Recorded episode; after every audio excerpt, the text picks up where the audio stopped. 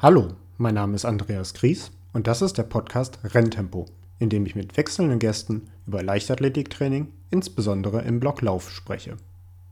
In der heutigen Folge habe ich Henning Lennertz zu Gast. Henning ist Redakteur bei der deutschen Ausgabe der Runners World und ist dort unter anderem Experte für Laufschuhe und Ausrüstung. Außerdem ist er selbst aktiver Langstreckenläufer und Trainer einer Hobbyläufergruppe. In dieser Folge sprechen wir über Laufuhren und das leidige Thema Pulsmessung.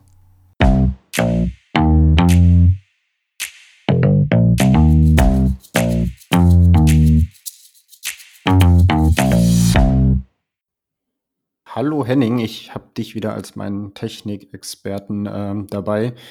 Und äh, in Folge 4 haben wir über Laufschuhe gesprochen und wir sind dann, glaube ich, auch schon so ein bisschen auf Gadgets etc. Ähm, übergegangen. Und ähm, für die heutige Folge haben wir uns mal das Thema Laufuhren vorgenommen. Ich glaube, die meisten Leute kann ich fragen, welche Laufuhr hast du? Und dann sagen sie ein oder zwei. Und bei dir kommen jetzt zehn oder sowas, befürchte ich. Ja, ganz richtig. Also ich weiß nicht, wie viele ich habe, wobei ich na, ja auch gestehen muss, dass die wenigsten davon mir gehören, sondern es sind quasi Leihstellungen der Hersteller beziehungsweise Besitztümer der Redaktion, weil ich ja viele Uhren testen darf und ähm, von daher, ich habe ganz viele, ich habe glaube ich fast alle getestet, die derzeit auf dem Markt sind. Gibt wenige, die mir gar nichts sagen selber besitzen, ich glaube, ich habe zwei, drei, die wirklich mir gehören, die ich äh, immer mal wieder hervorkrame. Aber getestet habe ich sie fast alle, wie gesagt. Und wahrscheinlich werden schon tausend Athleten und auch irgendwie Freunde gefragt haben, welche Uhr soll ich mir denn jetzt holen? Ständig. Und, und, und wenn du jetzt ja. die Antwort geben kannst sofort, dann haben wir hier die kürzeste Folge, aber ich befürchte, die Antwort ist nicht so einfach. Ja, ganz so einfach ist es in der Tat nicht, da es äh, von vielen Faktoren abhängt. Ähm, unter anderem der Haupt, das Hauptargument ist natürlich auch immer der Preis, muss man, muss man schon sagen. Weil letztlich sind viele Uhren, die derzeit auf dem Markt sind, gut. Und es gibt ganz wenig wirklichen Schrott da draußen. Und es kommt einfach darauf an, wie viel ist man bereit auszugeben und was für Funktionen sind einem wirklich wichtig. Und bei den Funktionen ist es ja heutzutage so, dass es einfach unzählige gibt. Also es ist wirklich, es sind unzählige und es werden immer mehr. Und eine Uhr, die heute aktuell ist, eine, eine günstige Uhr, die heute aktuell ist, kann deutlich mehr als das Topmodell von vor vier, fünf, sechs Jahren. Das habe ich tatsächlich jetzt vor kurzem gemerkt, weil ich habe mir jetzt eine neue angeschafft. Äh, ich habe mir das so als quasi ähm, für diejenigen, die es nicht wissen, ich war äh, zwei Wochen in Corona-Quarantäne, mir ist zum Glück nichts passiert, aber man hängt dann halt vor sich rum und dann dachte ich mir, wenn ich wieder rauskam, dann, dann wollte ich mir was gönnen und habe mir eine neue Laufuhr geholt. Und da war es mir dann halt irgendwie auch so ein bisschen wichtig, dass ich irgendwie mal eine Pulsmessung habe, weil das hatte ich vorher nicht bei meiner alten. Ähm, und äh, nur komme ich mit der Pulsmessung leider bisher trotzdem nicht so ganz zurecht. Ich weiß, dass es bei dir auch ein, ein leidiges Thema in der Erfahrung ist oder in den, in den äh, Erfahrungsberichten. Kommen wir bestimmt gleich noch drauf. Ähm, ansonsten glaube ich, diese ganze Funktionsvielfalt ist ja, umso professioneller man den Sport macht, umso weniger braucht man ja fast davon. Ne? Also genau, genau. Für, für ein regelmäßiges Training in irgendwie einem Verein, dann hast du irgendwie eine Pace, vielleicht eine Pulsmessung ähm, dann vielleicht so ein paar Funktionen wie irgendwie Intervalle oder sowas. Das finde ich schon ganz praktisch, wenn die dann irgendwie auch alle zwei Sekunden oder alle zwei Minuten oder sowas dir zum Beispiel für so ein Fahrtspiel was angibt. Ähm, aber dieses Ganze an, an Kilokalorien etc. ist ja, glaube ich, eher für den Hobbyläufer dann interessant.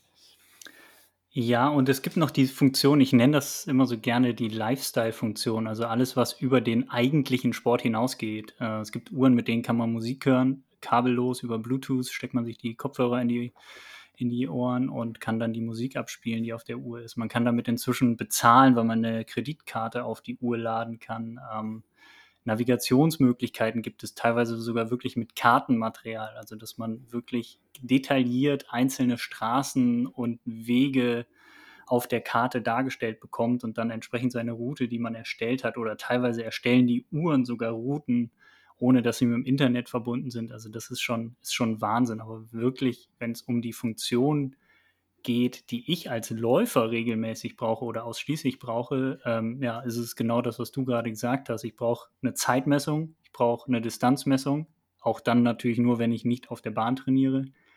Ähm, Herzfrequenz ist für viele sehr, sehr wichtig. Ähm, da ist dann auch noch die Frage, wie messe ich die Herzfrequenz, entweder optisch oder eben wirklich mit einem Brustgurt. Da sprechen wir sicherlich gleich noch drüber, was ich besser finde. Und ähm, ja, dann, dann ist es das eigentlich. Dann gibt es noch die Funktion, ja, Intervalltraining vorprogrammieren. Das kann aber inzwischen jede Uhr. Und was mir am allerwichtigsten inzwischen bei einer Uhr ist, weil ich gemerkt habe, wie nervig es ist, wenn es nicht da ist, sind Knöpfe. Ganz einfach, Knöpfe. Es gibt äh, viele Uhren, gerade so Smartwatches, die gar keine Knöpfe haben. Die bedient man ausschließlich über das Touch-Display und auch viele Sportuhren haben inzwischen, die haben dann ein, zwei Knöpfe je nachdem, aber ganz viele wichtige Funktionen müssen dann über das Touch-Display eingegeben werden. Das mag in, in der Ruhe, also wenn man irgendwo steht und die Uhr einrichtet, noch gut funktionieren, aber in der Bewegung, beim Laufen, beim Training, finde ich das ein absolutes Unding und habe da auch schon mit einigen Herstellern ja, mich ausgetauscht und denen gesagt, dass man in eine Uhr, die sich an sehr professionelle Läufer richtet, die 600, 700 Euro für eine Uhr ausgeben, dass es da einfach keinen Sinn macht, äh, zwei Knöpfe zu verbauen und wichtige Funktionen über das Touch-Display eingeben zu äh, müssen. Das ist irgendwie nervig. Ich habe ein Touch-Display halt auch einfach gemerkt, also ergänzend ist ja, wie du sagst, in der Ruhe ganz nett, ähm, aber gerade wenn die Temperaturen dann etwas an schwellen oder man auch einfach allgemein schwitzt, was man beim Training ja dann doch mal tun kann. Und dann irgendwie ne, nass oder, oder, es regnet im Winter, hat man jetzt noch nicht so die Tage momentan, dann ist so ein Touch-Display halt auch sehr, sehr anfällig und nicht mehr Handschuhe, sehr präzise. Ja, völlig nervig. Ähm, das ist wahr. Was ich bei diesen Gadget-Funktionen, um darauf vielleicht nochmal abschließend zurückzukommen, also ich bin mittlerweile ein Freund davon, wenn mir meine Uhr anzeigt, dass ich irgendwie eine SMS bekommen habe oder eine, eine Einmeldung von Tagesschau oder sowas, ähm, weil es so ein bisschen weniger störend ist, wenn man mal mit ein paar Leuten zusammensitzt, ne? so diese Smartwatch-Funktion, sage ich jetzt mal. Aber ich möchte damit jetzt nicht auf die SMS antworten können, zum Beispiel. Ne? Und wenn du richtig in diese Smartwatch-Funktion reingehst, wie gesagt, ich habe mich also ein bisschen äh, informiert gehabt, als ich mir überlegt habe, was schaffe ich mir an, ähm, dann ist halt der Akku natürlich auch sehr anfällig. Also eine klassische Smartwatch musst du ja fast jeden Tag aufladen oder musst du jeden Tag aufladen, wenn du sie nutzt. Und das ist ja nicht das, was ich als Läufer so, ne? Dann ziehe ich die Uhr an für meinen Lauf und dann ist gut. Die warnt mich jetzt zuletzt irgendwie, ja, der Akku ist, also meine warnt mich, der Akku ist nicht mehr so doll. Äh, damit kannst du nur noch äh, drei Stunden jetzt laufen im GPS. Und ich mir drei Stunden laufen, GPS ist okay. Äh, Henning schafft da seinen Marathon, wenn er will. Ähm, ich schaffe auf jeden Fall noch meinen Dauerlauf. Ähm, da bin ich ja dann recht tiefenentspannt. Ja, das stimmt. Die, die, die Akkulaufzeit ist auch eine, eine der wichtigsten Funktionen, wo sich die Uhren heutzutage noch unterscheiden. Ähm, und bei Smartwatches, wie du schon sagst, die muss man jeden Tag laden. Also wenn man sich da die, die Apple Watch als bekanntesten Vertreter äh, heraussucht, die hervorragend geeignet ist zum Laufen, gar keine Frage. Also die GPS-Messung ist toll, die optische Herzfrequenzmessung ist statistisch und äh, mit wissenschaftlichen Studien bewiesen mit die beste. Aber ähm, ja, du hast halt ein Touch-Display, du kannst damit alles machen alles frisst Strom, diese ganzen Funktionen, die da implementiert sind. Und du kannst maximal vier Stunden damit laufen. Also als Freizeitläufer, der einen Marathon vor, sich einen Marathon vornimmt, der wird damit im Zweifel nicht ins Ziel kommen. Und ähm, das finde ich dann natürlich, das muss man halt wissen. Also wenn man sich die Uhr kauft und die für, fürs Training nutzen möchte, funktioniert das, gar keine Frage. Wenn man weiß, man ist Marathonläufer und braucht vier Stunden plus minus, dann, dann ist es die falsche Uhr, wenn man seinen Lauf damit aufzeichnen möchte. Und das äh, ist etwas, was man, was man halt wissen muss. Ansonsten sind Smartwatches für das alltägliche Training, wenn es einfach nur darum geht, du gehst vor die Haustür, drückst auf Start und möchtest den Lauf aufzeichnen, tipptopp, kann man gar nichts, kann man gar nichts sagen. Aber Wo, wobei ja zu den vier Stunden, hm. vier Stunden Marathon im Zweifel, also der Marathon ist jetzt ein, wahrscheinlich ja dann noch am Morgen und sonst was, aber wenn ich jetzt den üblichen Freizeitläufer ähm, habe, der vielleicht einen Berufsalltag hat, seine Smartwatch dann vielleicht nicht viel benutzt hat, aber schon immer mal wieder ne, eine Benachrichtigung kommt und dann nach dem Arbeiten noch eine Stunde laufen gehen will, dann ist der Akku halt auch schon, wenn du Ja, Pech kann hast, schon mal eng werden, Grenze, definitiv, ja. genau. Das haben wir in unseren Tests auch immer wieder gesehen. Also wenn wir die Uhr dann mal wirklich den ganzen Tag benutzt haben, abseits des Laufens, abseits des Trainings und dann abends noch irgendwie willst du 90 Minuten Dauerlauf machen, dann wird es schon mal eng hinten raus. das ist dann irgendwie ziemlich, ziemlich nervig. Und das Teil jeden Tag aufladen ist jetzt auch nicht unbedingt etwas, was ich machen möchte. Ähm, entwickelt sich sicherlich eine Routine, wenn man, wenn man, wenn man, so, ein, wenn man so eine Smartwatch hat. Ähm, fürs ambitionierte Lauftraining würde ich aber tatsächlich, würde ich was anderes wählen. Was mir ja, ich weiß nicht, da kannst du mir ja sagen, du hast jetzt viele, äh, die aktuell auf dem Markt sind, auch irgendwie getestet oder zumindest kennengelernt. Ähm, vor noch so ein paar Jahren, als es noch ein bisschen neuer war und vielleicht in der Trainingsgruppe so zwei Drittel der Leute eine, eine GPS-Uhr hatten, dann pflanzen gleich einfach mal der überwiegende, ne, nochmal irgendwie ein Drittel mehr, jetzt hat ja fast jeder eine, aber so dieses letzte Drittel in der Zeitraum, so sagen wir mal vor fünf Jahren vielleicht, ähm, das absolute Problem war ja dann, wenn alle ihre Uhr anmachen und du bist der Letzte, der GPS hat. Also das war ja das, das, das, gab ja eigentlich kaum einen, einen größeren Abturner. Naja, wenn du da standst und sagst, ich habe keine Uhr, dann hast du halt niemanden aufgehalten. Aber wenn du derjenige warst, der noch wartete, ähm, und das war bei, als ich das vorletzte Mal eine Uhr mir geschafft, angeschafft hat, so das zumindest so ein Kriterium, wo ich sagte, da habe ich dann auf die Testberichte geguckt und so steht da, kriegt verlässlich schnell äh, äh einen GPS-Empfang. Gibt es da immer noch nennenswerte Unterschiede? Ehrlich gesagt nicht, weil ähm, die Prozessoren, die, die, die das GPS-Signal letztlich verarbeiten, ähm, sind halt, werden immer schneller. Zudem haben die Uhren ähm, so eine Erinnerungsfunktion, also wissen, wo sie das letzte Mal das äh, GPS hatten, also wo man den letzten Lauf beendet hat. Entsprechend wird auch dort in der Region werden diese GPS-Signale ähm, quasi dann vermutet beim nächsten Start. Und dann geht das mit der, mit der Ermittlung des, des äh, der Position ein bisschen schneller. Ab und an gibt es aber dann auch mal Momente, wo eine Uhr, die sonst sehr schnell ist, die in zwei, drei Sekunden sonst startbereit ist, gibt es dann mal Momente, wo es eine halbe Minute oder eine Minute dauert und du denkst, ey, was ist denn heute anders als gestern? Ähm, ich stehe genauso vorm Haus wie immer und es ist die gleiche Uhrzeit, also die, die Satelliten, die um die ganze Erde kreisen, müssten irgendwie auch an der gleichen Position noch sein. Das kann ich mir dann manchmal äh, selbst nicht wirklich erklären dahinter steckt, glaube ich, ganz viel Software, also wirklich die, die, die Entwicklung und Auswertung der ganzen Daten, ob es nun GPS ist, ob es äh, irgendwelche Bewegungsdaten sind, äh, ob es die Herzfrequenz ist. Das ist ja alles mit Algorithmen äh, und äh, Programmierung quasi versehen. Und das wird immer komplexer und das ist auch das, was die Uhren letztlich unterscheidet. Und dann kann es mal sein, dass eine Uhr irgendwie total nervig ist mit dem GPS, ständig Fehler macht, äh, GPS-Sprünge hat in der Aufzeichnung. Und dann gibt es ein Update für die Uhr, das merkt man gar nicht, ähm, weil man das, die Uhr dann einfach mit seinem, mit seinem Laptop oder mit seinem Handy synchronisiert. Und am nächsten Tag ist alles wieder gut. Also das, das sieht man heute immer häufiger. Die Hardware an sich ähm, die, die funktioniert und wirklich lange aufs GPS warten muss man in der Regel. In der Regel nicht. Es gibt Ausnahmen, ab und an nervt es nochmal ein bisschen rum, aber da kann man jetzt nicht sagen, dass eine Uhr äh, oder ein Hersteller da, da besser ist. Das war in der Vergangenheit tatsächlich so. Da hat man immer gesagt, TomTom zum Beispiel hat immer super schnell ein Signal gefunden. TomTom gibt es heute gar nicht mehr als Anbieter von Sportuhren. Und alle anderen sind da auch auf einem Niveau. Die können ja heutzutage auch die nicht, also man sagt ja immer GPS und meint damit irgendwie allgemeine Navigationssysteme. Es mhm. gibt ja mittlerweile auch äh, Galileo, das europäische kommt ja so langsam äh, aus dem Quark. Äh, gibt ein chinesisches System, habe ich jetzt auch gelernt. Ein russisches. Baidu, GLONASS, genau. genau. Ähm, wobei die, glaube ich, noch nicht so die, die massive Rolle spielen darin, ähm, aber das können die neueren Uhren ja auch alles und das merkst du ja gar, gar nicht den Unterschied jetzt, welche, welche Satelliten gefressen werden, ja gerade.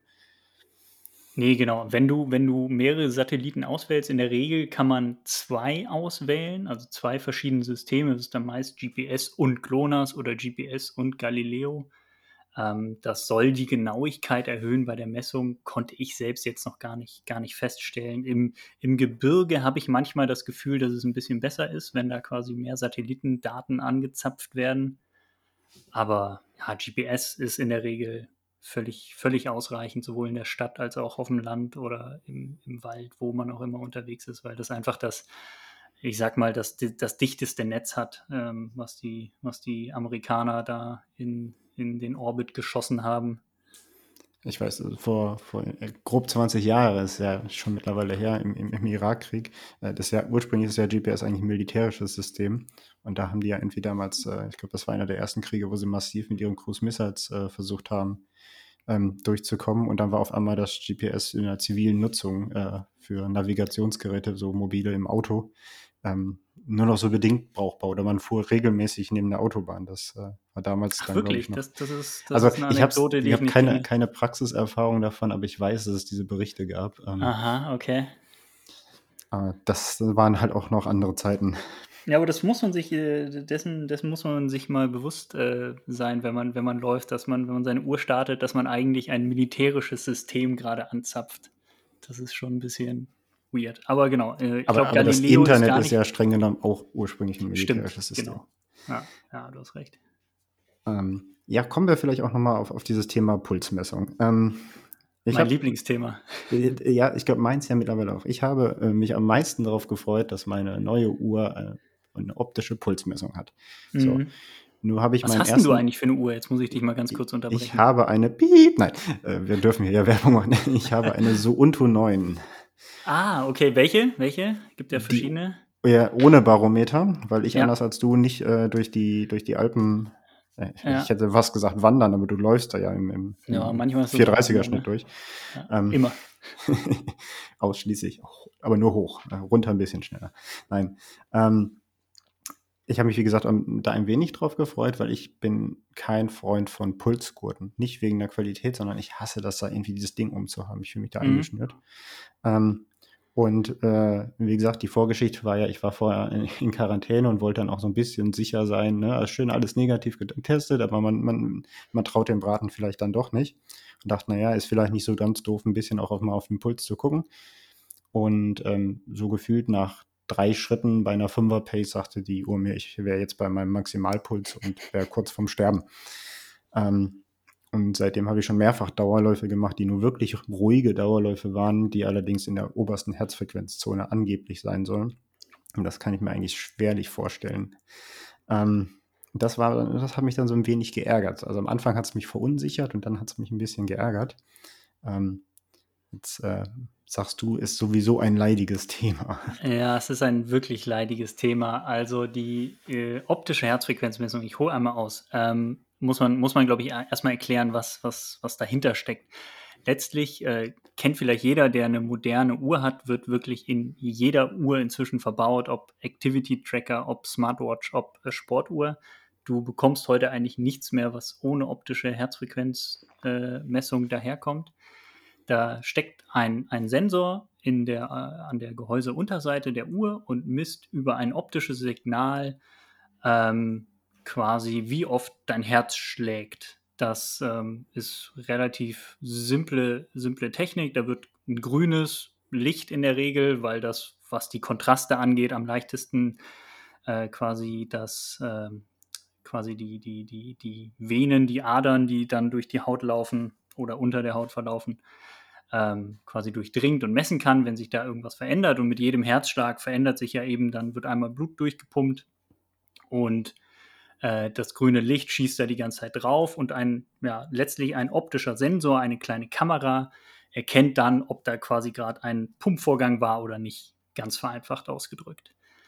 Und wie man sich das vorstellen kann, das ist ein optisches System. Und wenn man jetzt sich mal vorstellt, man ist mit seiner Kamera, Handykamera unterwegs oder auch jeder anderen Kamera, da gibt es ja ständig irgendwie irgendwelche Probleme. Mal verwackelt mal was, mal ist etwas unscharf, mal ist was überlichtet. Und so funktioniert das bei diesem optischen Sensor auch, beziehungsweise funktioniert nicht. Weil es gibt ganz viele Faktoren, die die Messung beeinflussen, weil es eben eine optische Messung ist. Ähm, das kann allein, hat schon mit der Hautfarbe zu tun. Jemand mit dunklerer Haut hat, äh, da funktioniert die Messung nicht so zuverlässig wie bei jemandem mit heller Haut. Starke Körperbehaarung beeinflusst die optische Herzfrequenzmessung. Ähm, die Dicke der Haut, also wenn jemand eine dicke Haut hat, äh, hat das auch schon Einfluss darauf. Dann, wie gut ist der Sitz der Uhr? Wo sitzt die genau? Also, wenn sie locker sitzt und hin und her wackelt, kann das ja nicht funktionieren, weil wenn man die ganze Zeit mit seinem, mit seiner Kamera, mit seinem Handy, womit man Fotos machen würde, hin und her wackelt, ist auch alles, alles unscharf und verwackelt. Und so gibt es ganz viele Sachen, die diese optische Messung beeinflussen und dann dazu führen, dass man so Sachen erlebt, wie du meintest. Und ich habe sie jetzt auch erst äh, vergangene Woche wieder gehabt. Nee, diese Woche. Wir haben ja noch Wochenende. Habe ich eine neue Uhr getestet. Wirklich die neueste Uhr, die es auf dem Markt gibt, kostet 600 Euro. Und man erwartet für 600 Euro, dass das funktioniert, aber es funktioniert nicht. Ähm, ich bin losgelaufen, ganz normal, Dauerlauf, äh, Fünferschnitt und hatte Puls von 210 über wirklich Minuten. Und ähm, ich komme im Labor bei einer Leistungsdiagnostik auf maximal 198 und da bin ich ein bisschen schneller unterwegs als 5er Pace und das ist dann halt unbefriedigend. Und da muss man wirklich sagen, dass da alle Hersteller ähnlich schlecht sind, ähm, weil es hat, es hat nichts mit dem Hersteller an sich zu tun, sondern wirklich mit der Methode. Das ist einfach eine, eine Methode, die beim Sport unter Belastung nicht zuverlässig funktioniert. In Ruhe, wenn du dich nicht bewegst und dieser optische Sensor quasi eine saubere Messung ja, ausüben kann, eine optische Messung hat, die ohne, die ohne Wackler daherkommt, dann sind die Werte einigermaßen belastbar. Aber beim Laufen, beim Sport an sich würde ich mich darauf nicht verlassen. Aber das ist ähm, tatsächlich ja auch in etwa meine Erfahrung jetzt, also im Dauerlauf selbst schwierig. Ähm, zumal jetzt in den aktuellen Bedingungen dann doch eher mit, ähm, ja, auch schon bei ruhigen Dauerläufen äh, in gut äh, Körperbenessung, sage ich jetzt mal, ne, dass dadurch, dass man schwitzt, das macht es ja auch nicht besser. Ähm, wenn ich eine Pause mache, ähm, also oder nach dem Lauf relativ schnell, ist es in meinen Augen relativ verlässlich wieder. Mhm. Ähm, wenn ich die Uhr im Alltag anhabe oder auf dem Sofa etc. und drauf gucke, dann halte ich das auch für relativ passend. Ich habe auch tatsächlich die Erfahrung gemacht, dass wenn ich äh, irgendwie ein Workout mache, wo ich jetzt ja ähm, beispielsweise auch mal Kräftigungsübungen oder sowas mache, ähm, aber halt nicht der Arm die ganze Zeit mitschwingt, dass das auch ein bisschen besser hinkam. Ähm, mhm. Aber beim Laufen hm. Nun bin ich auch jetzt nicht unbedingt der Typ, der irgendwie beim Dauerlauf erst ständig drauf gucken würde. Ich gucke ja nicht mal ständig auf meine Pace. Ähm, aber es wäre natürlich so, ähm, wie gesagt, der, der erste Hintergrund Corona, ähm, wäre es natürlich irgendwie ein netter ähm, Kontrollmechanismus, um zu gucken, ob man mal bei einer Belastung einen Puls hat, der höher ist, als er eigentlich sein sollte. Ne? Damit kann man ja auch ganz normal anbahnende Erkältung oder sowas sonst äh, ganz schön identifizieren. Ja, und auch, ich meine, zur Trainingssteuerung äh, gibt ja auch genug Trainer und Trainingssysteme, die eben auf die Herzfrequenz setzen bei der, bei der Belastungssteuerung. Und wenn du dich da nach der optischen Herzfrequenzmessung richtest, die deine Uhr da ausspuckt, dann, dann bist du im Zweifel völlig falsch unterwegs. Und äh, die Erfahrung hat jeder gemacht. Also ich kenne niemanden, der äh, so eine Uhr hat und sagt, die Messung ist bei mir immer genau. Es gibt viele Leute, die sagen, oh, meist passt das. Aber es gibt immer diese Aussetzer. Und diese Aussetzer sind ja auch schon nervig genug, weil ähm, wenn du etwas hast, was deinen Herzschlag messen soll und das funktioniert in, ich sag mal, neun von zehn Fällen, aber in einem von zehn Fällen dann eben nicht, das ist ja trotzdem nicht verlässlich, ne? weil du, du weißt ja nie, okay, ist jetzt wirklich irgendwas im Argen? Warum ist der Puls jetzt 20 Schläge höher? Bin ich krank? Werde ich krank? Äh, bin ich ermüdet? Liegt es an der Temperatur oder spinnt gerade einfach nur die Uhr? Oft merkt man es, weil es einfach so wirklich absurd hohe Werte oder niedrige Werte sind. Ich hatte einmal bei einem, kleine Anekdote, bei einem Wettkampf, 10 Kilometer Lauf, zwei Runden, wirklich exakt fünf Kilometer lang, habe ich am Ende erst in der Auswertung gelesen, äh, gesehen. Ich habe nicht während des Laufs auf meinen Puls geachtet, der war mir in dem Moment ziemlich egal. Aber da bin ich gelaufen mit einem Puls von unter 100, keine Ahnung, ich weiß es nicht mehr genau. Und dann die zweite Hälfte stimmte der Puls ungefähr, also der war dann so bei 190, wo ich auch so denke, ich habe die Uhr nicht enger gezogen. Da hat sich nichts getan. Die erste Hälfte völlig daneben und die zweite Hälfte korrekt. Da habe ich einfach auch keine Erklärung dafür gefunden, warum das so ist. Und das ist dann einfach nervig. Dann hatte ich dann am Ende, bin ich 10 Kilometer Bestzeit gelaufen mit einem Pulsdurchschnitt von irgendwie einem entspannten Dauerlauf. Aber ähm, ja, die Messung an sich hätte ich mich darauf verlassen im Wettkampf, um mm, ja, irgendwie nach einer bestimmten Herzfrequenzbelastung zu laufen, hätte das vorne und hinten nicht funktioniert. Und da gibt es auf, bis auf den Brustgurt eigentlich keine wirkliche Alternative. Es gibt noch Das wäre dann vielleicht etwas für dich. Die optische Herzfrequenzmessung am Oberarm oder an der Schläfe ähm, ist quasi der gleiche Sensor, nichts anderes, nur eben getragen jetzt am Oberarm. Äh, einfach ein Gummiband, ähm, womit man den Sensor, der sonst an der Gehäuseunterseite deiner Uhr verbaut ist, dann eben am Oberarm trägt. Und da du dort weniger Fliehkräfte hast, weil der Oberarm sich weniger bewegt, ist die Messung dann deutlich verlässlicher. Also das zeigen genug Untersuchungen von diesen Bändern, gibt es von Polar, gibt es von Wahoo, glaube ich. Ähm, und da ist die Herzfrequenzmessung auf jeden Fall weniger, weniger fehleranfällig. Das habe ich tatsächlich häufiger gesehen und ich habe mich noch nie Gedanken darüber gemacht, was es ist. Aber jetzt fällt es mir so ein bisschen wie, wie, wie Schuppen von den Augen. Ja, es macht auch vollkommen Sinn, was das ist. Ähm, aber ich habe hab diese, hab diese Bänder schon tatsächlich häufiger auch gesehen bei, bei, bei Sportlern. Ja, das ist wirklich praktisch, weil gerade Frauen sagen das häufig, dass sie Brustgurt in Kombination mit Sport-BH dass das vielleicht nicht so das Gelbe vom Ei ist, kann ich jetzt auch nachvollziehen, ähm, ohne selbst jemals einen Sport-BH getragen zu haben. Aber etwas, was quasi ein Brustgurt sitzt, ja eben genau dort, wo auch der Sport-BH äh, sitzt. Und wenn das dann irgendwie sich überlappt oder ähm, der, der, der Brustgurt muss dann unterm Sport-BH sitzen, ich glaube, das, das ist nicht angenehm. Und da kann dann diese, diese Messung am Oberarm durchaus, durchaus eine Alternative zum Brustgurt sein. Aber da, also nach deiner Beschreibung vom, ähm, von, der, äh, von der optischen Sensor werde ich jetzt als erstes mal probieren, meine, meine Armbehaarung im Bereich der Uhr ein wenig genau. zu stützen. Genau, und ähm, vielleicht noch ein bisschen zu bleichen, wobei du bist schon sehr blass. Ne? Äh, ich, ich bin entweder bleich oder äh, knatsche rot momentan im Sommer. Ah, ja, okay. Ähm, Immer abwechselnd. Ja, nee, meistens ist es nur beim ersten Mal. Ähm, das ist jetzt auch so, ne? Früher war man im, im März irgendwie im Trainingslager oder im Urlaub, hat sich den ersten Sonnenbrand abgeholt. Jetzt das zweite Jahr in Folge ist nichts. Dann holt man sich den ersten Sonnenbrand im Mai oder im Juni. Ähm, schön daheim auf der Terrasse. ähm, ist dann halt so. Jetzt haben wir äh, über dies, das leidige Pulsthema ein wenig gesprochen. Ähm, aber äh, wir können ja nochmal wieder ein bisschen allgemeiner ausholen. Ähm, was ist dir denn ja, was macht für dich denn dann die, die beste oder die gute Uhr aus? Inzwischen, weil ich so viele verschiedene getestet habe und ich habe es vorhin schon mal ganz kurz anklingen lassen, die Hardware ist inzwischen bei allen Uhren gut. Also oft stecken sogar die, die gleichen äh, Chips, also die gleichen ähm, Sensoren in den verschiedenen Uhren verschiedener Hersteller. Ähm, das ist ja bei Computern auch nicht anders, ob man nun ein Rechner von Piep hat oder von Piep. Am Ende steckt da drin irgendwie ein Intel-Chip. Jetzt habe ich Intel nicht gepiept, egal. Ich habe kurz ähm, nachgedacht, welch, was, welcher Hersteller Piep ist, bis ich gecheckt habe, was du hier. ja, du kannst es ja wirklich piepen, dann klingt es nicht so. Nicht so Nein, das, das, lassen wir so. Das, das ist perfekt. ähm, genau, also letztlich, die, die Hardware ist sehr vergleichbar. Das muss man, muss man einfach sagen. Wo sich die Uhren heute unterscheiden, ist die Programmierung der, der Firmware, also die Software, die auf der Uhr läuft und auch natürlich die Software, weil die Uhr allein ist natürlich nur eine Uhr. Dazu gehört ja auch noch eine, eine Smartphone-App in der Regel. Dazu gehört ein, ein Browser-Programm, wo die ganzen Daten aufbereitet werden. Und das muss programmiert werden. Und wenn das gut ist, macht auch die Uhr Spaß.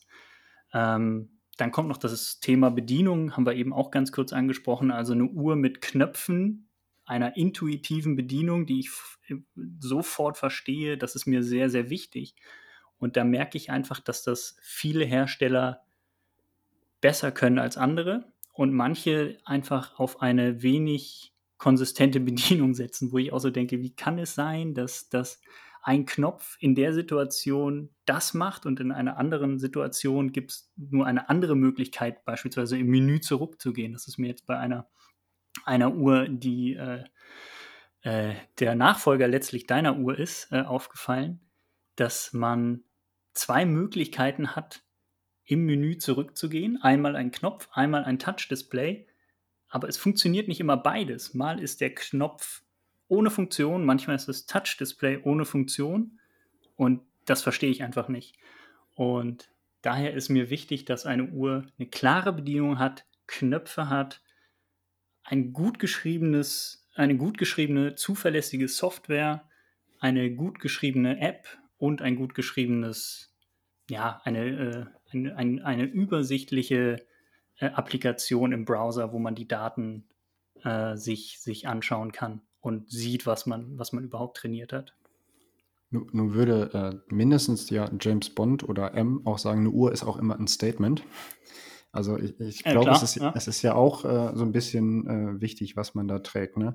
Also ich finde es halt auch interessant, dass es mittlerweile sehr sportbetonte Uhren gibt, die allerdings vom Outfit oder von der Aufmachung halt nicht mehr die reine Sportuhr sind, wie es dann doch vor einigen Jahren waren, sondern jetzt vielleicht durchaus auch was, was man irgendwie in einem beruflichen Meeting tragen kann.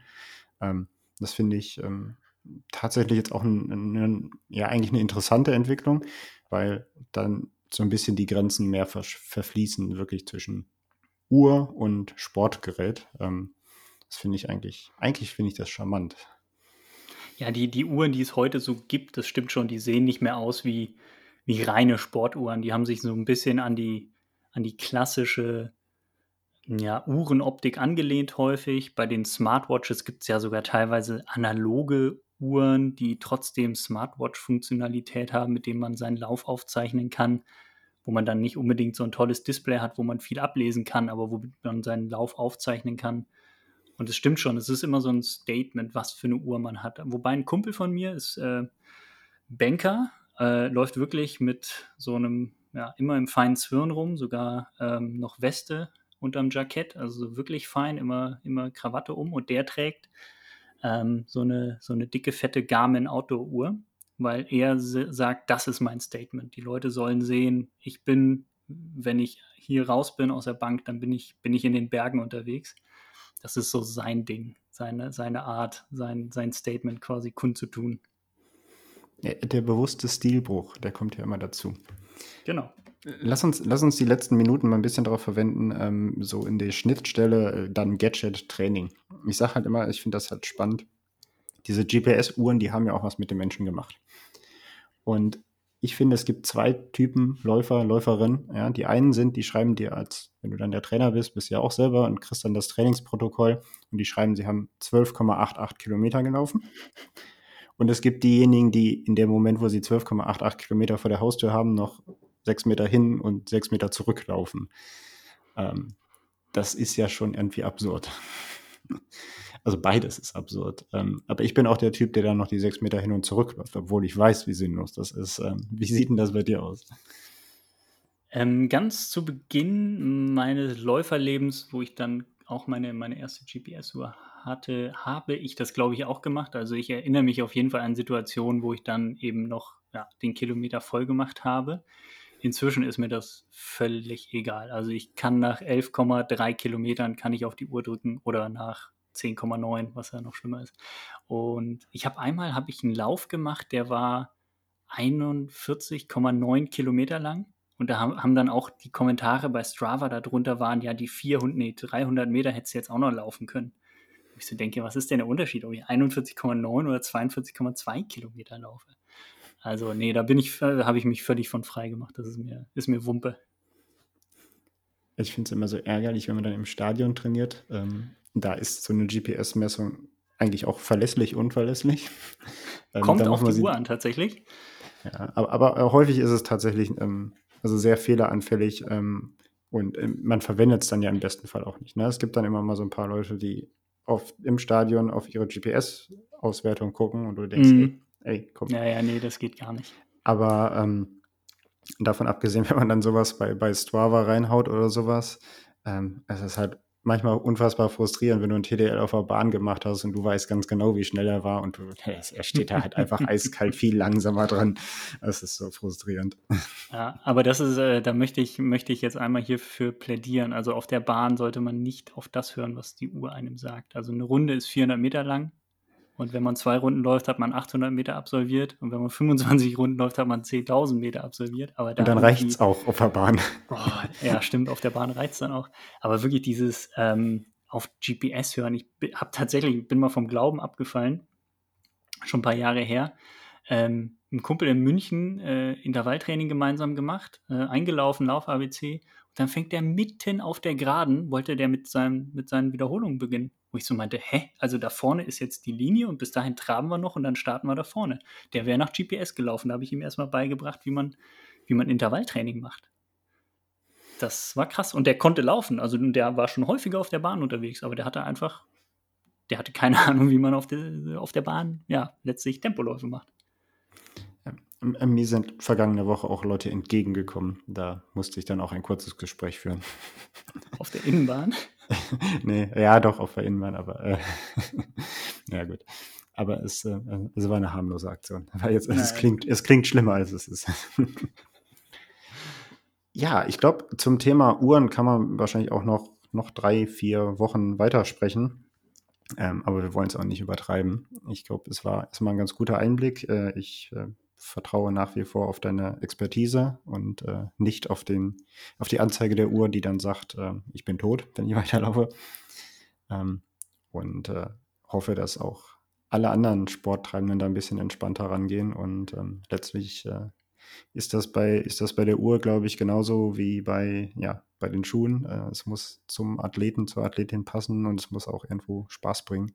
Und dann ist das Entscheidende nachher dann doch was, was man selber draus macht.